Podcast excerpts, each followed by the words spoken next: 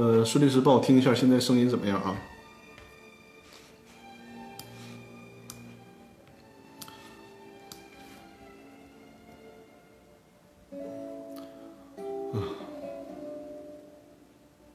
呃，可以哈，好的好的，好，声音可以就行。呃，背景音乐是舒伯特的小夜曲，就是今天一天太忙碌了，找这个舒缓点的音乐，调整一下我情绪。呃，声音挺好啊，好的好的，声音好就行。还是啊，我们稍等一会儿啊，等大家来的人差不多了，然后我们就开始直播。今天讲的内容呢，就是这个防止老股东。阻挠股权激励，还是老规矩啊，大家可以先扫描二维码，因为之前已经有好多朋友在微信公众平台里面留言了。呃，扫描《公司法大爆炸》微信公众平台的二维码进行提问。呃，无论是现在正在收看直播的，还是之后看回放的时候看到这个二维码，都可以扫描提问。我会在直播的时候为大家解答，哪怕是你收看回放。扫描提问，我也会在下次直播的时候为大家进行解答啊。我们现在现场的观众就可以扫描这个《公司法大爆炸》的二维码，在微信公众号里面进行留言提问。高原大火箭，哎呀，高原你居然来了哈！好，你这个捧场能不能用心一点？我是刚参加完我们呃演讲俱乐部一个会员的婚礼，我在那儿我们聊了很好久啊，差点耽误了直播。嗯，高原差不多得了，这表演不能太过了啊！如果是喜马拉雅 FM 的朋友呢，收听因为收听音频回放嘛，如果想要提问题的话，就是在这个微信公众号里面搜索“公司法大爆炸”的这个微信公众号，关注之后，然后就可以在公众平台里面进行留言提问了。我也是在直播的时候会为大家解答。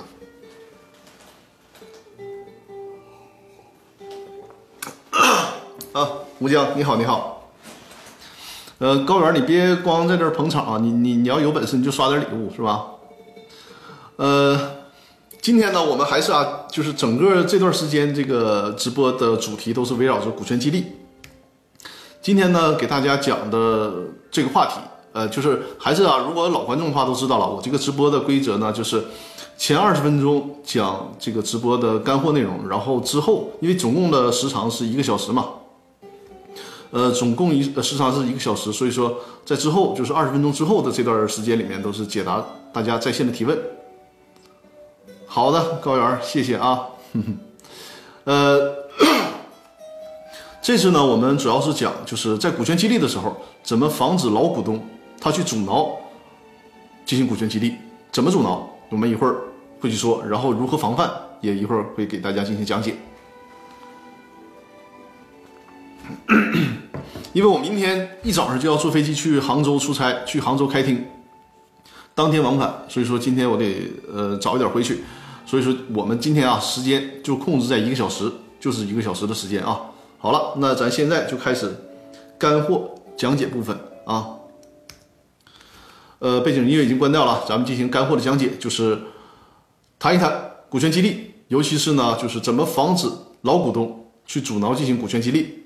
咱先说一说啊，就是股权激励的要素。我们上一期已经说了两个了啊，这次再说一下股权激励的关键要素，就是其中一个定合同，就是股权激励一定要把合同签订，合同签订好，就是有这个股权激励计划，然后呢，通常还反映在就是比如说股权激励的协议或者是股东协议，尤其是你这个被激励的对象，你的员工，你要是给他做这个实际股权的激励，那恐怕就要签股东协议，甚至还有公司章程，那这是股权激励这一块儿。呃，股权激励的合同呢，相对会比较复杂一些了，因为你需要确定你这个股权激励的模式是什么虚拟股啊，还是实股啊，然后怎么授予啊，什么条件呢？这些需要确定。另外啊，还有一个不容忽视的，就是大家一定要注意，不单单要签股权激励合同，因为你通常你做股权激励嘛，你要激励的人他是你的劳动者，所以说劳动合同这块千万别忘了，别光想着做股权激励了，最基础的一个劳动合同没签。劳动合同不签，它会带来很多的后果的。因为本身现在劳动合同法对于企业来讲就是比较苛刻的。你用工之日起一个月之内，如果不签订劳动合同，那过了一个月以后，人家员工会要求企业对他进行双倍赔偿的，按双倍工资进行赔偿，这这个亏就吃大了。所以说基础的东西啊，别光做股权激励，基础的东东西也不能忽略，就是这个劳动合同也需要签订好。那这里面说一下啊，就是可能在实践当中会有人就真的有员工提出来说，我不签劳动合同，没事儿，不用给我签劳动合同，不用交社保。遇到这种情况怎么办？单位你不能说，哎呀，这个是员工他自愿不签的啊，他他甚至于说我都给他录音录像了，他让我不用签劳动合同，这也不行的。你要遇到劳动者要求不签劳动合同，作为老板，你做的唯一的选择就是不能跟这个人有劳动关系，你就不能聘用这个人。法律强制规定，如果你聘用了，让他给你干活，那就得签劳动合同，这点是大家需要注意的。再有呢，就是在这个股东协议里面啊，股权激励的合同里面，因为它是一组合同嘛，通常呢还会包括竞业限制的合同，还会包括保密协议。它是这样啊，为什么我们说股权激励它有很多的好处呢？你比如说，如果你仅仅是劳动关系，没有股权激励，仅仅是劳动关系，这个保密协议啊，就是要求员工保密。啊，如果泄密了，会对这个企业承担如何如何的责任？实际呢，在我们国家目前的劳动法律环境下，只有极特殊的情况才能要求员工承担违约责任。比如说，这个你为劳员工支付了培训费用，员工呢在没有到这个约定的时间之前他就离职了，你可以要求员工。返还他这段时间的这个培训费用，多支出的培训费用，你不能向他主张其他权利了。所以说，如果是单纯的劳动关系，实际上啊，这个保密协议签的就是一个怎么讲，是是一个呃，更多的意义在于心理安慰了。但是，如果你是通过股权激励的方式，这个时候这个被激励的对象，也就是这个员工，他就具备具备了两种身份。一种是劳动者的身份，那劳动者的身份呢？他受到合同法，呃，受到了劳动合同法的很多限制，对吧？他不支持，就是你公司要求员工承担违约责任。但是呢，你的另一个身份，我们利用他另一个身份，你是股东了。你既然是股东了，那你就受公司法和合同法调整了。那么，我在这个股东协议里面和公司章程里面约定，如果你给我泄密了，对不起，你要承担违约责任，甚至于说我这个违约责任写的大一点，哎。这样的话，法律是支持的。就这种情况下，法律就会支持。就是，利用了这个股权激励，转化了一种身份，适用了另一个法律，这个就支持支持了。所以说，你看，股权激励它不单单起到这个激励员工的作用，实实际上呢，它从法律层面解决了在劳动法框架范围内的一些困扰和限制，就是把这个很多的矛盾放到公司法和合同法里面来解决。这是股权激励的。就这个其中一个好处之一了。那说了定合同啊，然后还要是定规则。定规则呢，就是首先你要有进入的机制，同时呢也要有退出的机制。就是进入有条件，退出有机制。你想成为我公司的股东员工啊？你想成为我公司的股东，好，可能我之前比如说三年，利用三年对你进行考核，你的能力、你的业绩达标了，授予你股权，你成为公司的股东。但不能直直。就是仅仅有进入的条件，还得有退出的条件。比如说，你这个员工虽然你现在获得了股权激励，成为了公司的这个股东，但是呢，你中途擅自离职了，对不起，股权我我要收回来。甚至我们在这个股权激励类的协议里面呢，就要约定啊，以什么样的价格、什么样的条件收回这个股权，这是一个。另外呢，就是如果你这个员工，你。没有没有办法胜任你的工作，比如说我要求，既然股权激励嘛，你可能是第一年、第二年、第三年都得完成什么样的业绩指标？如果你是销售，需要完成什么样的销售额？你达不到这个销售指标，那对不起，也是一种退出机制啊，就是说可进可退，退出也要限制条件，最好是跟他的这个业绩考核和员工的要求这个考核标准相对应上，这是一个很重要的问题。再有呢，就是呃需要。告诉大家的啊，就是你你即便是你可以限制这个退出机制，比如说啊，限制他随意的转让股权。你成为我公司的员工了，我还没有解聘你之前，你自己不能把股权就卖给别人套现了，这是不可以的。通常呢，我们约定，比如你三到五年之之间，或者是你至少你在我这个公司工作期间，你不能转让你的股权，这是可以的。但一定要注意啊，还有一点很重要，就是说。你不能限制人家永远不能转让股权，这种情况啊，如果你限制说你你成为我公司的股东了，你这辈子只要我公司还在，你就不允许转让股权。最高法院呢有相关的司法解释和理解适用，就是说你这种情况下是过分的剥夺了股东的权利，这种约定是无效的。因此说呢，限制股权转让必须得有限度。比如说这个三五年，这是很合理的，对吧？你不能限制人家一辈子只进不出，这一点是需要大家注意的啊。小土豆分享了我的视频啊，非常感谢啊，非常感谢我，我非常欢迎大家把我的视频多多转发啊，这就是我对对我的这个这个最大的支持，非常感谢啊。那接下来呢，咱说啊，就这个两个要素，一个是定合同、定规则，说完了，对吧？下面说今天要讲的重点，就是说我们在股权激励的时候，要防止老股东。阻挠，好，这个公众小兵和吴江也分享了我的直播，非常感谢啊，非常感谢。呃，这个为什么阻挠呢？因为在这个股权转让当中，有一种规则嘛，就是其他股东的优先购买权。而，忍者不忧也分享了我的直播，感谢啊。对，然后呃，吴江和忍者不忧，我看到你们在后台的提问了，呃，一会儿我讲解完了之后呢，会解答大家的这个提问。你比如说哈。你想做股权激励，那必然涉及到什么呢？就除非你是做这个增资，否则的话，其实增资也是啊。人家股东如果是实缴出资的股东，他是有优先认缴新增注册资本的这个权利的。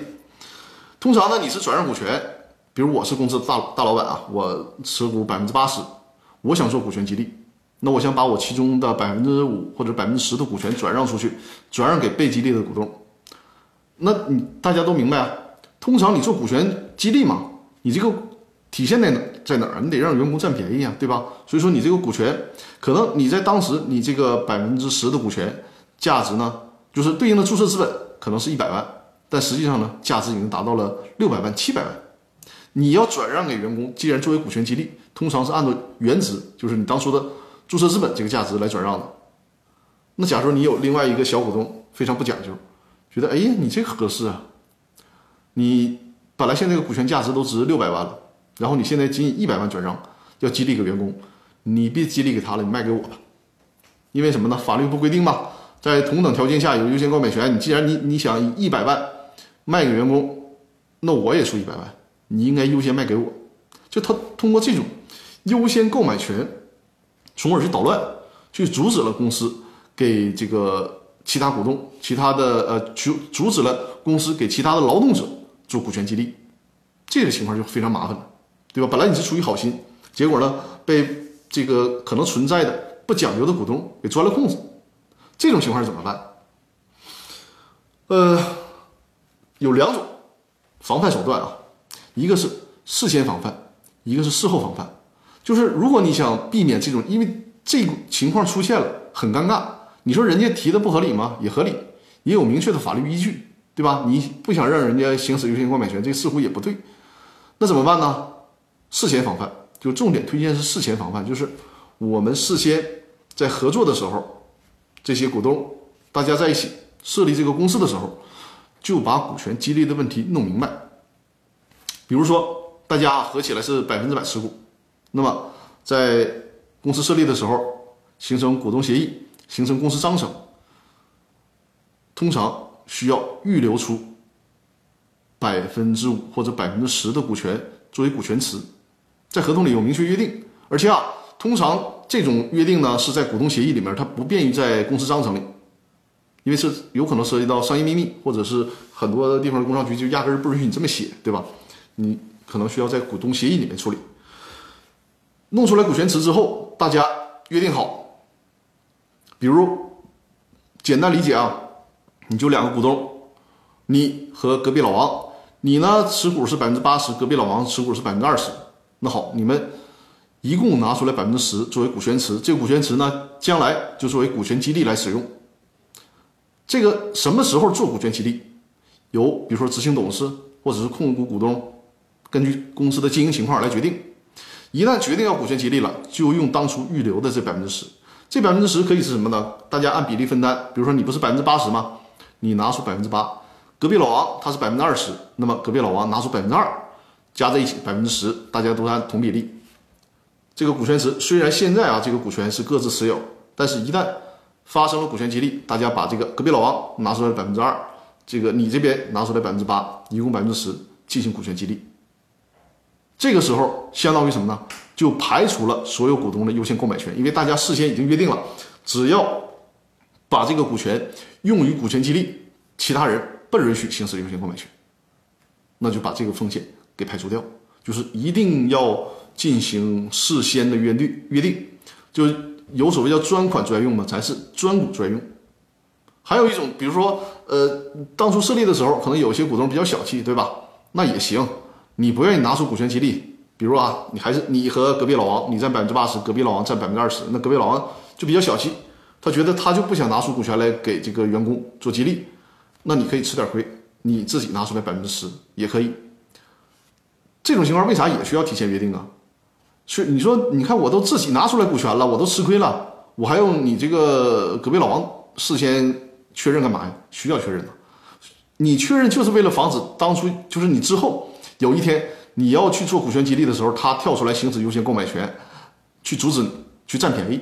所以说，即便这个股权从你身上来出，也需要约定，我百分之八十里面有百分之十啊，我这个百分之十。我将来用于股权激励，只要我用于股权激励，你隔壁老王对这个百分之十就不享有优先购买权，就相当于说你事先就确认了，在这个部分的股权里，在这个股权的条件下，你不允许行使优先购买权。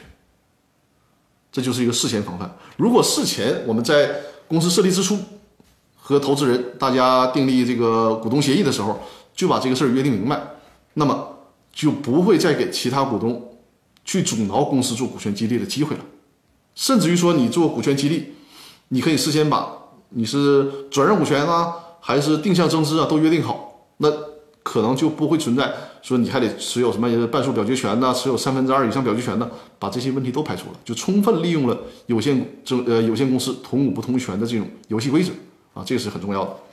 那如果说你说事前你确实你也没听过公司法大爆炸的课程。啊，你也没找到过张律师，你就稀里糊涂的写了一个这个制式本文本的公司章程，没有把这个问题当初就就给解决掉。现在想做股权激励了，你也确实碰到了这种不讲究的股东了，那怎么办？有没有办法？还有没有补救措施？可以说啊，也算是有。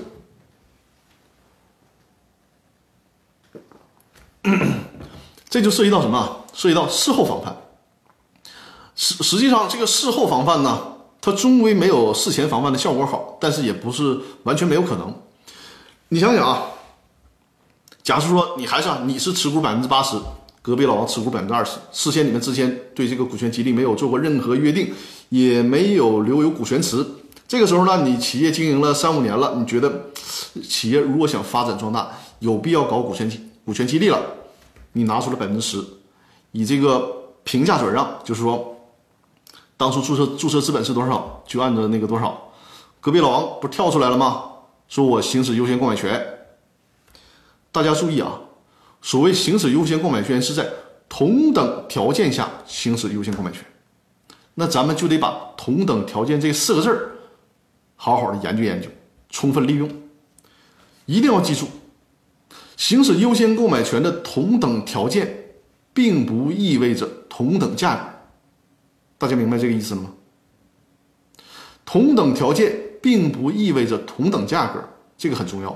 你比如说，你做股权激励拿出了百分之十，想奖励给你公司这个业绩特别好的，比如说销售总监，想奖励给他，那么你要附上条件，说我这个百分之十的股权，虽然现在的股权价值是六百万，但是呢，我转让价格是就是一百万。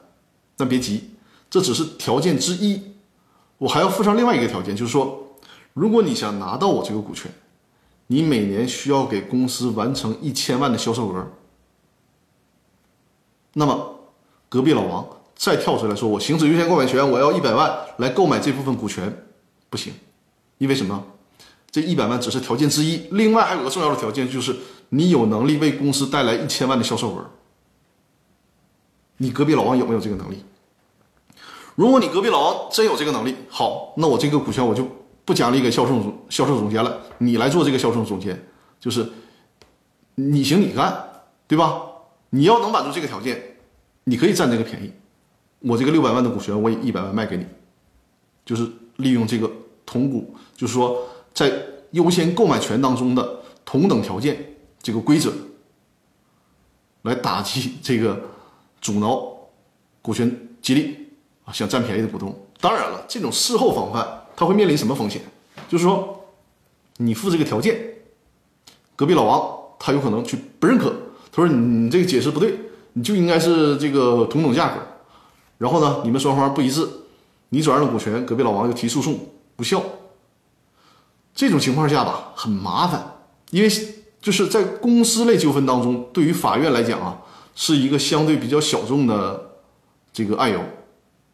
之前我给大家看过大数据啊，是一个小众案由，就就是法院对这个公司股权类的纠纷领会并不是很深。你包括我在呃上周，我和我的同事去葫芦岛立那个股东知情权的案件，当时的法院都没敢直接受理，是请示了这个庭庭长之后才受理的案件，就是他们对这个案由还是比较陌生的，非常谨慎。所以说这种东西，你说我现在告诉你了，说同等条件并不代表同等价格。因为这是我知道最高法院有这样的明确解释，但是呢，你不能保证每一个法官他都对公司股权的问题研究的这么透彻，因为法官他呃很多情况下他也没有条件去搞专业化，就是有什么案子了就得审什么案子，你很难苛求他说对某一个领域就达到一个特别深的专业，对吧？因此说你在诉讼当中就会有这种风险，就是你这个事儿法官他知不知道，他认不认可？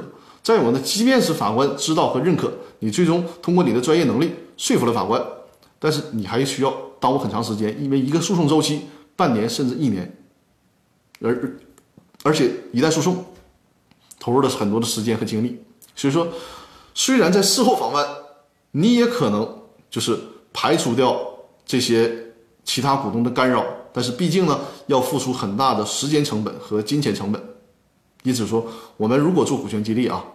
如果想防止其他股东跳出来阻挠我们做股权激励，最最好的办法上上策就是做好事前防范。我们在当初的股东协议里面，在公司章程里面，把这些事儿都约定明确。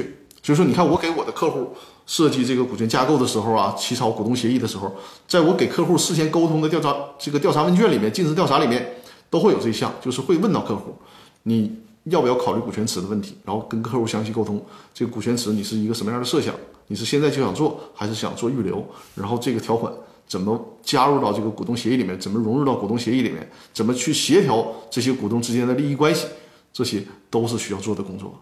所以说，这个公司设立了，写个公司章程啊，写个股东协议不是那么简单的事儿，就是你你得把这些这个这个细节的问题都得考虑到。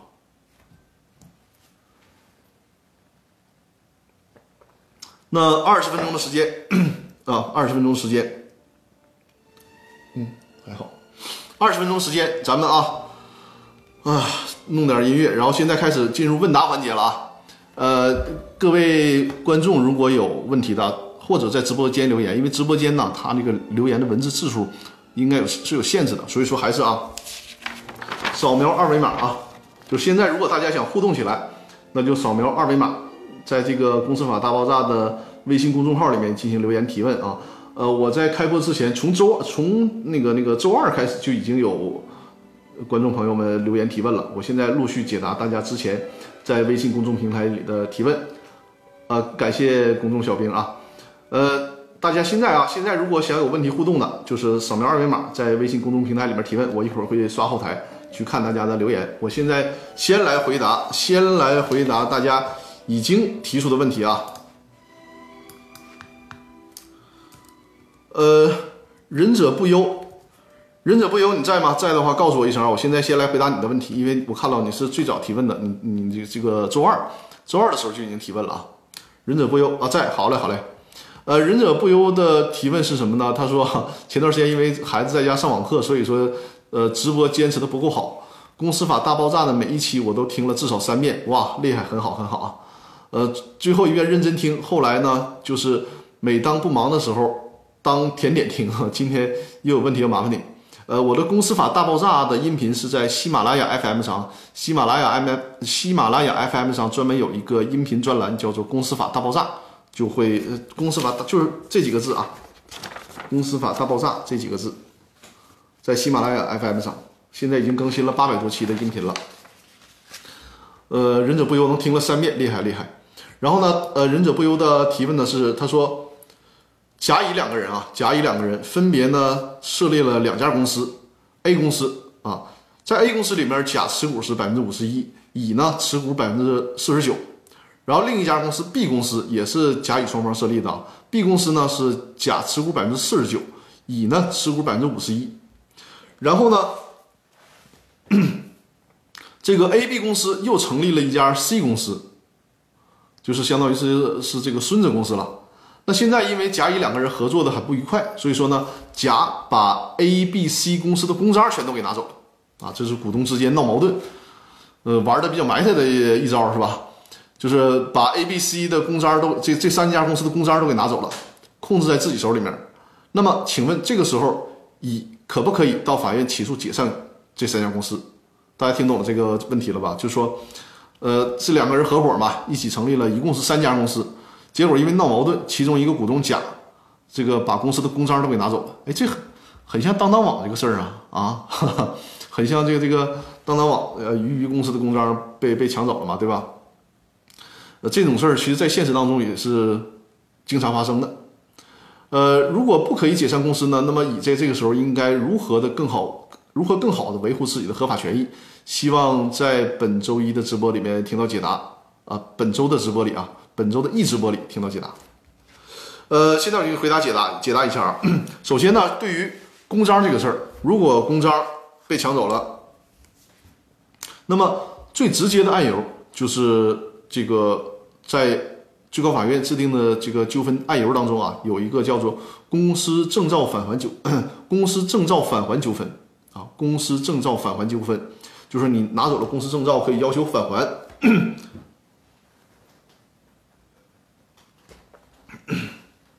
那么还有另一种呢，就是，当然是不同的观点了。也有人认为呢，这个公司的印章算是公司的财产，因此说你除了提可以提公司证照返还纠纷以外呢，还可以提这个公司的呃损害公司利益的纠纷啊，要求这个返还公司财产呢，要求进行赔偿。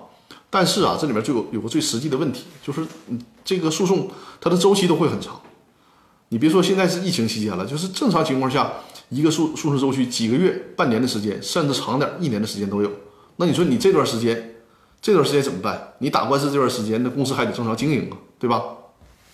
所以说实践当中，就是除了提这些纠纷以外，实践当中还有很多人的做法是什么呢？就是这个公章挂失，公章挂失之后，看看能不能重新的起执照，重新的办公章。当然，肯定你这种情况下都会很麻烦啊，因为。你拿了这个公章之后，你到底是这个挂失之前盖的章，还是挂失之后盖的章？这些都会有问题。但最起码呢，这是一个解决方案。而且，如果是哈能能够重新起公章的话，肯定要比打官司要回来公章这个效率要高一些，时间要快一些。那么，这个忍者不由提到了说，这种情况下能不能提起公司解散？呃，我在这个公司法大爆炸的呃。第五季啊，就现在正在讲解的公司公司法司法解释二，就是有关公司解散这个音频的时候，给大家专门做做过详细讲解。就是申请公司解散呢，对于法院来讲处理上是非常非常慎重的，因为涉及到什么呢？就涉及到让法院去判一个活生生的公司死刑一样，所以说法院是需要非常谨慎的。因此说，呃，首先啊，你想申请公司解散，持股比例上需要有要求，呃。公众小兵说：“当当网公章要回来了吗？后续有更新没有？目前还不知道，没没听说后续有什么更新更新。因为我觉得他俩现在，那他们两个人现在这个面临的主要就是离婚诉讼这个。我觉得他们双方之间现在角力是在离婚诉讼这个环节。离婚诉讼完成之后，那么当当网的股权纠纷就会成为一个争议的焦点了。如果申请公司解散，就是持有公司表决权的百分之十啊。这个百分之十的表决权呢，你既可以是自己单独持有。”也可以大家凑啊，就是这，比如说你持有百分之三，他持有百分之五，他持有百分之百分之六，大家凑在一起，只要加在一起，能做能达到百分之十了也可以申请，可以就是提出申请公司解散。但是呢，你达到百分之十提公司解散，这只是个最初的门槛儿。法院在什么条件下才能判公司解散？那么在公司法的呃这个最高院公司法司法解释二这第一条里面就有这个规定，就是非常严格。我给大家说说，比如说，呃，这个公司持续两年以上都没有办法召开股东会或者股东大会，公司经营管理发生严重困难，就是公司陷入僵局了，没有人能说了算。但是像你提到这种，就是有一个公司人家甲是持股百分之五十一，通常这种持股比例。他很难认为是公司经营管理陷入僵局，因为什么？你这个五十一，你可公司可以正常表决呀，一般事项是可以做出决议的。所以说，如果是持股百分之五十一这块很难，嗯，呃，如果对方是持股百分之四十九，也很难，因为你持股百分之五十一啊，你可以去做决议啊。所以你这个公司公章虽然被人抢走了，但并不妨碍你公司正常经营。就像我说的，你可以起诉要回来公章，或者是你可以走这个挂失的途径，这一点走不通。那么，或者是呢，就是公司的这个表决权没有办法达到这个表决比例，因为，呃，包括看案例哈，包括我身边的客户确实有这种，就是这个章程他当初怎么写的，你你都很很难怎么讲，就很难理解。就是包括我遇到的客户里面，他的持股比例可能是他五十一，他四十九，结果公司章程里怎么约定呢？说公司的所有事项都必须经过两个股东一致同意，也就是经过百分之百表决。一致同意才能通过，你这不是人为的制造公司僵局吗？如果在这种情况下，你约定了，虽然他持股百分之五十一，你持股百分之四十四十九，但是章程里面约定必须得什么事儿都得百分之百进行表决，那这个你们两个意见如果不合，可以构成啊公司经营管理陷入严重困难，没法形成表决，那这种情况下是可以申请公司解散的。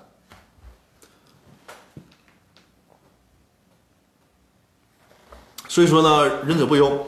你说的这个情况啊，我觉得提公司解散，按照目前目前你的这个持你你提的这个持股比例，就是一个持股百分之五十一，一个持股百分之四十九。如果他在章程里面也并没有约定，就是什么事儿都得经过大家一致同意，那我想他是不符合公司解散条件的。嗯，一个装饰公司，一个设计公司，嗯。也就是说，他这个持股比例目前来看是不符合公司解散条件的。那你只能说我给你出的那个招了，就是申请挂失公章，重启新的公章，或者是呢，只能是通过相对来讲会时间长一些的诉讼，去强制的要回公章，就判法院判决之后，然后申请强制执行。当然了，这期间他要是拿着公章给公司造成什么损害了啊，去恶意的坑公司的钱，你还可以提起赔偿诉讼啊，这是你需要就是维权的立场。呃，下一个问题啊，朗姆酒，呃，朗姆酒你在直播间吗？在的话告诉我一声啊。朗姆酒的问题呢，他的问题比较简单啊，他提的问题是什么呢？说法院判决股权继承，就是这个股权继承的问题呢，经过法院判决了，这个时候呢，到了工商局要求，就是工商行政管理部门吧，要求变更登记，这种情况下需不需要所有的股东都到场？郎姆九，你在直播间吗？在的话，告诉我一声啊。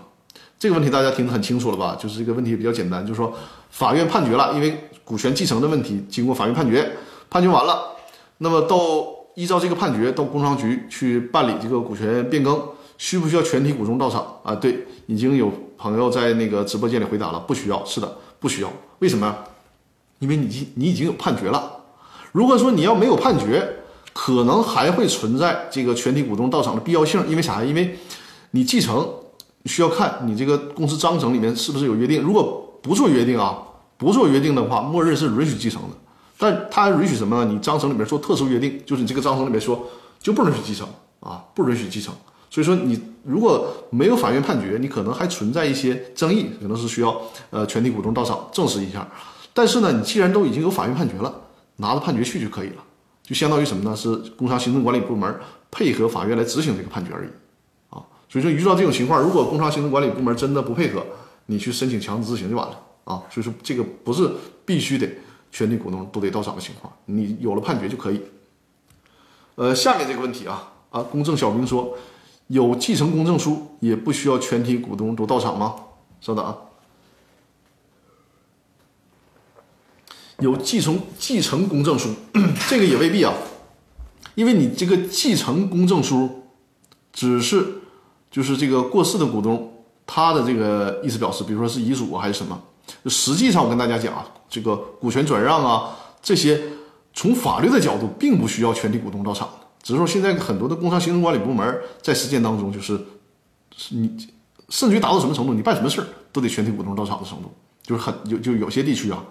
实际上，如果你按照严格的法律意义上来讲，你有了这个继承公证，那么也不需要其他的股东到场。对，保守起见，因为可能有些行政管理部门怕这个有什么闪失，自己承担责任嘛。实际上，如果按照严格按照法律的规定来，是不需要的。就是有了个死亡证明，然后有了这个继承公证书，这应该就是可以了。从法律的角度，这个手续就应该可以了。另外，就是他需要看一下你的一个公司章程。因为这个公司章程就是在这个工商行政管理部门进行备案嘛，所以说他也不需要股东到场的。那个章程就是人家你你们行政管理部门自己掌握的东东西。如果你章程章程上没有排除这个继承继承的问题，那么好，那就按照公司法的规定就可以继承就可以了，不需要全体股东到场。呃，吴江啊，吴江你应该在直播间是吧？呃，现在回答吴江的问题啊，吴江他的提问呢是说甲乙。购买，呃，甲乙应该是甲，你可能多打了一个字啊。甲购买乙方的股权，要求啊，吴江在哈，好的好的，我现在回答你的问题，就是甲呀，他购买了乙的股权，要求呢先过户，转让款呢就是半年以后再支付给，就是甲买乙的股权，但是呢先让乙先把股权给他，现在工商行政管理部门进行过户，过户到甲的名下，钱呢晚点给，钱是说半年以后再才给。那吴江他想问呢，说在这种情况下，这个卖股权的股东啊，乙卖股权这个股东有哪些风险，如何规避？这个风险呢，主主要是它在于这个不诚信的风险。因为你想想，呃，你把这个股权过户给他了，你这个股权的交易完成了，他也具备了股东身份了，对吧？你钱没收到，那可能会出现一种情况，就是他不给你钱，或者是呢，他没有履行能力了。你半年以后执行他，他一分钱都没有，对吧？当然了，在这个时候你有可能，他既然一分钱都没有，你可以作为他的财产嘛，他在公司的股权也是也是财产，你可以把他的那个股权再执行回来。但是有可能你给他公司这半年期间，他已经把你这个公司祸害的都一文不值了，甚至还亏钱了，存在这种情况啊。那还有一种情况就是说，他把你的股权拿到手了，然后呢，因为人家是工商登记了嘛，他再把你的股权再转让出去。套现，然后这个人从此就消失了，这就很麻烦，对吧？你就找不着人了。公证小兵说啊，这个公证小兵说的非常对啊。解决方案是什么？这是我也要回答你的下一个问题，就是提供担保。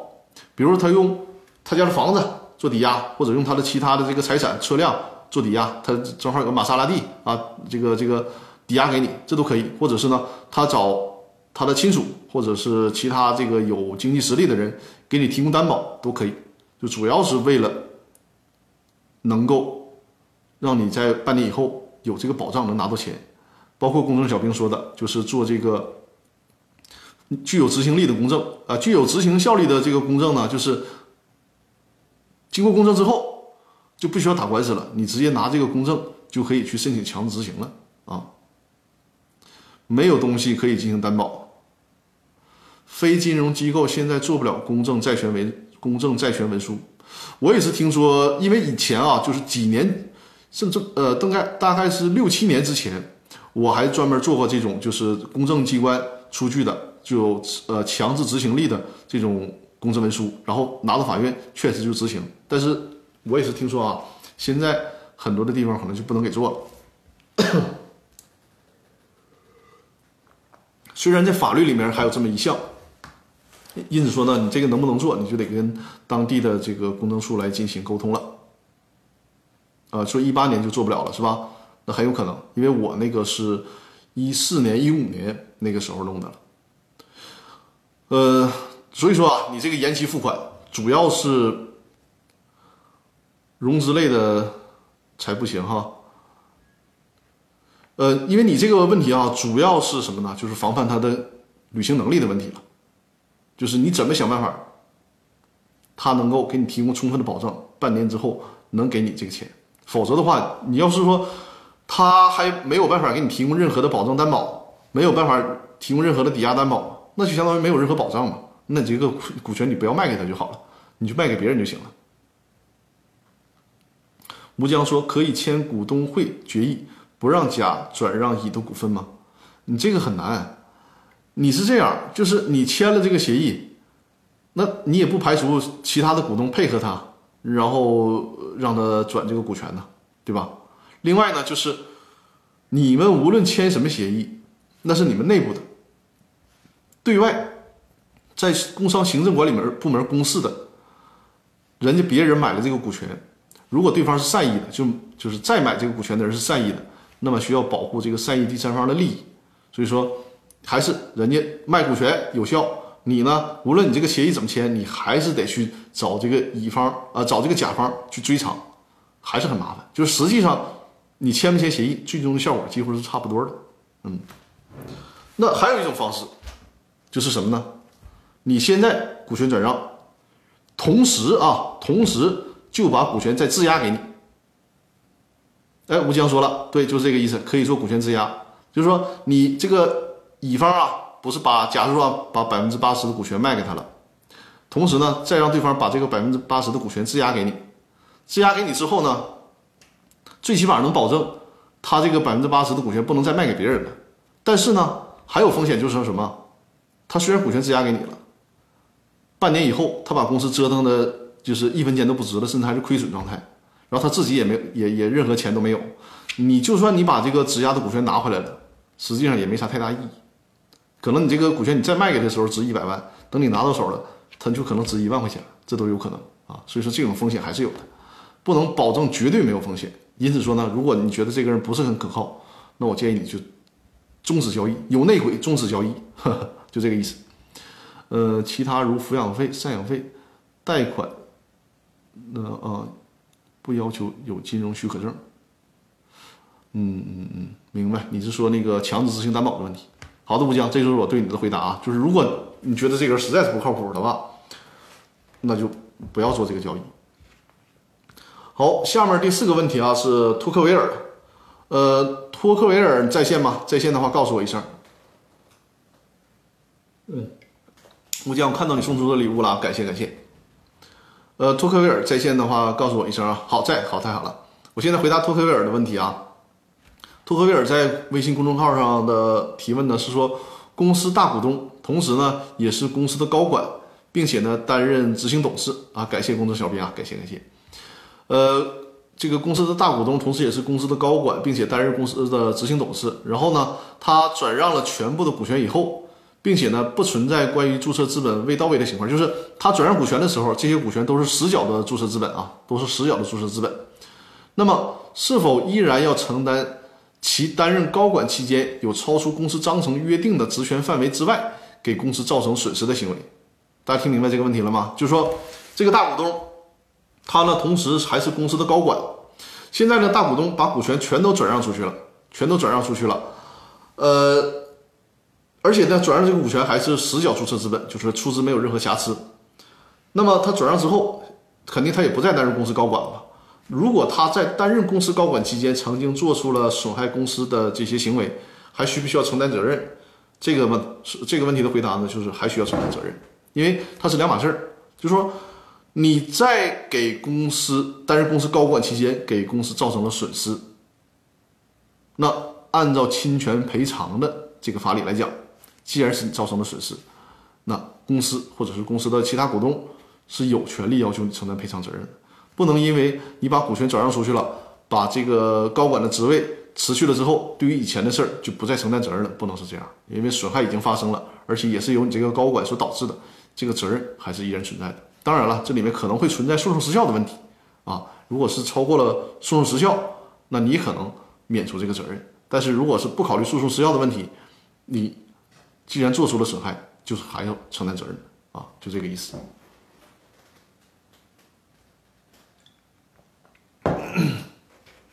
我看一下，呃，我们在直播间里啊，如果大家有提问，就可以随时提问。我再看一下微信公众平台的后台啊，大家欢迎大家点击我的这个画面的左上方，关注我的直播账号，在每次直播的时候会呃送入时效，送入时效现在啊，按照现在就是是三年的时间。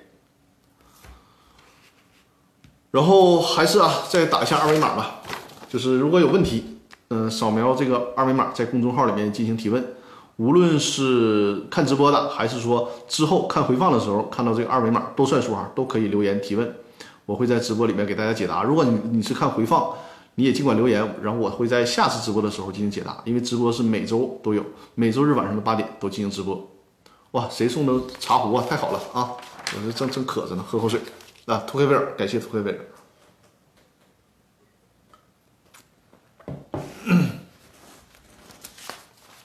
放点音乐啊。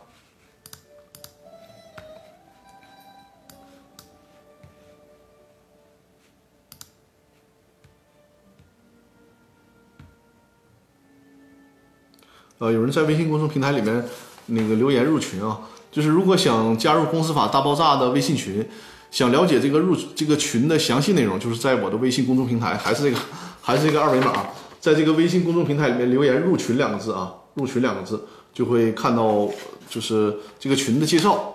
微公司法大爆炸微信群的介绍，现在入群的费用是两千九百九十九元，这个群的人员现在也已经是快要满了，所以说有入群的大家可以抓紧，然后回复“入群”两个字，就可以看到这个群的介绍今天的音乐大家觉得怎么样？还算比较舒缓吧。呃，大家有什么问题可以在这个直播间进行提问啊？我发现这个人数上呢，确实很多人真是进直播间是来学东西的，就是问题回答完了之后，就开始看到这个这个在线人数有所下降了。所以说大家有什么问题，就赶快提问，因为我们今天时现在离直播结束应该还有十分钟的时间了啊。提问是每周日的易直播可以看重播吗？可以的。它这个易直播的平台的好处就是什么呢？它可以看直播，就是比如说我现在的直播结束之后，马上就可以看到直播的回放。而现在你你点击我的这个左上方我的头像啊，就是关注我这个账号之后，你会看到我往期所有的直播回放。我现在我我没有统计啊，应该是直播期数累计快三十期了吧？就从疫情开始，疫情就是春节之后嘛，因为疫情的原因我就开始直播了，到现在每周日的晚上，呃，我记得只有一次是因为在外地出差中断了，其他的都是每周日的晚上八点都直播，所以说已经累积了嗯三十多期了，应该是。另外呢，我把我的这个直播视频还都放在了那个哔哩哔哩里啊，就 B 站里面。因为之前有那个我的听友和观众提出来说，呃，在易直播里看回放倒是挺好，但是呃，易直播的回放呢，它不支持倍数播放，比如说一点五倍速啊、两倍速啊。因为我现在也是哈，我现在训练自己，就是我听一些音频的东西，我都是打到一点五倍到两倍速，这样获取获取这个知识效率更，获取知识、获取信息的效率更高嘛。就是这个为了大家。呃，尊重大家这个习惯，就如果有这个习惯要求的，就在 B 站、哔哩哔哩上啊，在 B 站上，我把我所有的这个视频也都放在了 B 站上。你在那个哔哩哔哩里面呢，就会搜索张公元律师也能找到我，然后所有的那个直播的回放也都在那里。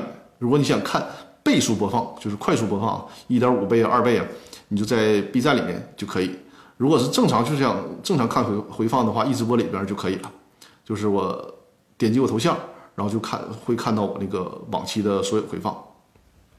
我是在喜马拉雅 FM 里面呢，是把音频，就是把这个直播转换成音频，在音频里面看回放，就是那个各位的呃各种诉求，我都尽量满足。因为之前有人提到过，我因为有一阵子嘛，我没把那个直播的回放放到喜马拉雅里面，然后有很多人说他就是想，比如边开车边听我的那个直播回放，他需要音频，我说好，满足你，我就把我的直播的。这个视频呢转换成了音频了，呃，通常会在周一或者周二，呃，把上一期的直播的音频放到那个喜马拉雅的 FM 里面，这样的话就便于大家，呃，不看图像，只听声音也可以了，就是全方位的满足大家的要求。呃，吴江，吴江的提问是质押了的股权，如果甲方有经济纠纷，会给法院查封吗？是这样，如果这个股权呃被质押了，通常呢法院是不会查封的。即便是查封，也是轮候查封。什么叫轮候查封啊？就是你这个，既然你股权被质押了，你需要满足这个质押权人，比如说你这个股权啊，你质押了，担保的数额呢是六十万，如果你这个股权你卖了六十万，轮候查封的那个那一方呢，就一分钱也得不到。但是呢，如果你这个股权最终卖了一百万，哎，你还多出来，不还剩下四十万吗？那这个轮候查封的就会得到了。所以说你有质押了，嗯，就是第一手质押的是优先，是最优先收藏的啊。呃，我的微信公众平台的后台有人提问了，托克维尔，我看到了托克维尔。呃，托克维尔在微信公众平台的后台提问说，公司章程要求公司高管要尽到勤勉义务，勤勉义务主要是指哪些？如果没有尽到勤勉义务，会有什么处罚？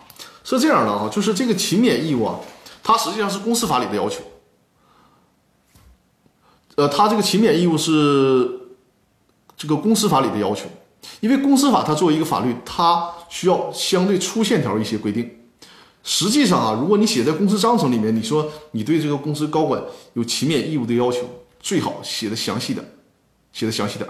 比如说，你说你这个每天早上八点打卡，晚上六点下班啊，这这个付出了劳动，有这个硬性指标要求，或者是你这个勤勉义务啊，你得保证公司什么业绩啊，有这个硬性指标好操作。如果没有硬性指标呢，就是法院如果出现这个纠纷了，法院会结合一些什么呢？结会结合一些这个自由裁量。你比如说，你勤勉义务，你作为公司高管，你都不来公司上班，你这显然显然是违反了勤勉义务。或者是什么呢？你这个公司高管，你把公司的账都给整丢了，你这也是违反了勤勉义务，对吧？这个勤勉义务就是你作为一个高管，你应该尽到什么呢？就是大多数。高管应该尽到的职责，比如你这个公司高管看了看到了公司有损害公司利益的行为，你需要上前去劝阻。最起码你不能有这个吃里扒外的行为。你这边作为公司高管在公司上着班，比如说你这个公司是做呃做做汽车销售的，然后你自己又弄了一个公司，把这边的客户都给拉过去，这也是违反了勤勉义务。啊，它是一个综合的判断，就是通过什么呢？通过一个一般的道德的价值判断和公序良俗的判断来判断你是不是尽了勤勉义务。好，我看下一个新的提问，吴江，吴江说，股权质押后，到时候甲方不付款，又不肯退回股权给乙方，乙方必须要起诉才能拿回股权吗？这个是的。啊，这个所谓相对这个法理就复杂一点了，就是禁止留置条款，就是说你不能直接约定你这个不付款股权就给到我，不行的，你你还得经过一些程序，就是比如说你你你评估拍卖啊之类的啊，你不能你既然质押嘛，你不能直接约定说你还不起还不了我这个钱，我就直接把股权拿回来，这种约定还不行，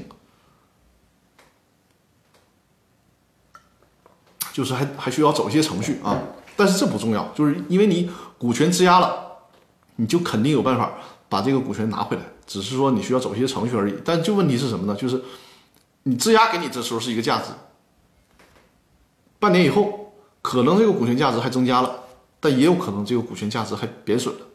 你看现在很多的银行贷款，它通常呢不去要有限公司的股权质押，因为有限公司的这个股权呢价值不好判断，它不像上市公司的股权，对吧？它是有一个市场的衡量标准，它这个股价。它是有一个基于市场的衡量标准的，它不会有太太悬殊的浮动。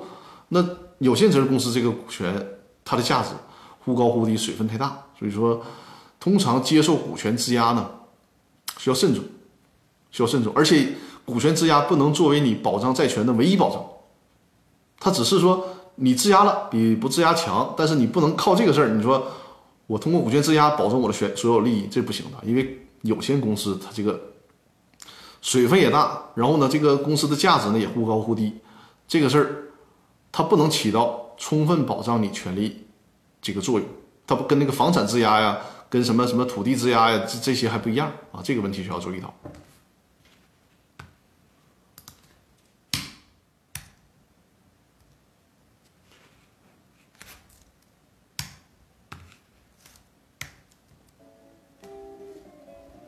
嗯，托克维尔说明白，谢谢，好，不客气。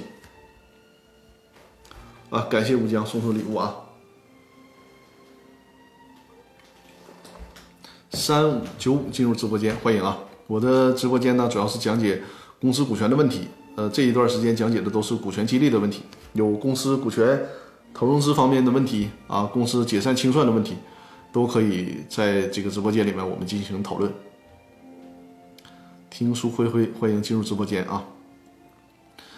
讲解公司股权类的问题啊，还有呢，就是还是拜托大家多多转发我的直播，多多转发我的。如果是喜马拉雅上的听众朋朋友啊，那就是多多转发我的音频，就是对我最大的支持啊！感谢大家多多转发，多多分享。还有就是这个这个，呃，公司法大爆炸的视频精品课啊，如果大家需要。因为这个视频精品课呢是配合着，呃幻灯片进行讲解的，所以说还是比较生动的。也也有这个购买了视频精品课的朋友做出了客观的评价，说我这个幻灯片做的非常用心，真的是，我这个幻灯片确实是做的，我自己呃不谦虚的讲，也是真的非常的用心。就结合着幻灯片给大家呢讲解公司股权的问题，这个就更加直观了，看上去更加过瘾，而且。更加清楚明了，所以说，如果想购买这个《公司法大爆炸》视频精品课啊，包括如何注销公司的这套视频课程，还有就是呃电商法的课程，都可以扫描这个二维码进入小额通啊，购买我的课程。呃，感谢天空分享了我的直播啊，感谢感谢啊。呃，另外一个，我最近呢，就是这个接的。呃，股东知情权的纠纷非常多啊。吴江说明天出行平安，谢谢谢谢。我明天一早上就要去机场。股东知情权啊，就是我是在去年的一个这个这个山东烟台的股东股东知情权，后来呢，双方就是基于我们这边施加的压力，双方最终达成了和解，非常有有效果。呃，我是在上个礼拜啊，在葫芦岛又立了一个股东知情权的案子，就是明显感觉到。大多数法院啊，大多数法院对股东知情权这个案由是比较陌生的。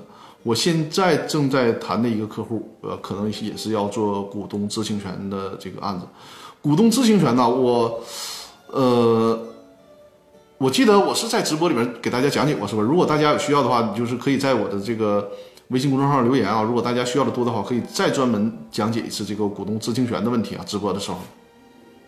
那那我就把这个股东知情权的二维码给大家看一下，因为这这段时间这个股东知情权的问题确实比较多。扫描这个二维码就会看到我这个股东知情权这个法律服务的问题啊。这个二维码是股东知情权的问题。那股东知情权呢，它是就是一旦公司发生了股东之间发生了纠纷，你说尤其这个小股东他怎么维权？股东股东知情权是什么呢？就好像这个攻破城门这一关一样。就是你得通过股东知情权，把这个城门攻破，冲到城里面，你才能发现问题。它是什么呢？是维护权利的一个入口。而且呢，股东知情权它也是对这个控制公司的股东一个充分的威慑。因为，你你想想，通常公司的股东之间发生矛盾了，或者说呢，即便没发生矛盾，很多公司的财务它也是不规范的，甚至于。存在很多有意无意的侵占公司资产这种行为，侵占公司资产严重了就会构成职务侵占罪，这是刑事犯罪。那你在作为股东维权的时候，你能把这些问题发现，你想想，你是不是就被动变为主动了？你即便是一个小股东，你通过这招放出去之后，全程律师指导你怎么做，因为股东知情权，我说了，它只是一个敲门砖，对吧？攻破城门嘛，在这个过程当中，你会不断的发现问题。那谁就是我这边会帮你看到这些问题，它会涉及到哪些更严重的问题，或者说下一步维权的方式和方案。那这样的情况下，因为股东知情权，你哪怕持股百分之一、百分之零点一，只要你是股东，你都享有这个权利。你要大股东欺负你，你还没有表决权啊，他还违规操作，这个时候往往是一个很有效的维权手段。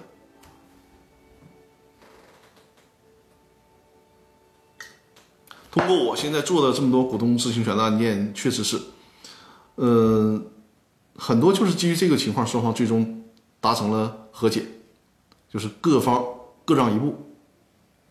你大股东不要以为你是控股股东就可以任意欺负小股东，可以为所欲为，不是这样的。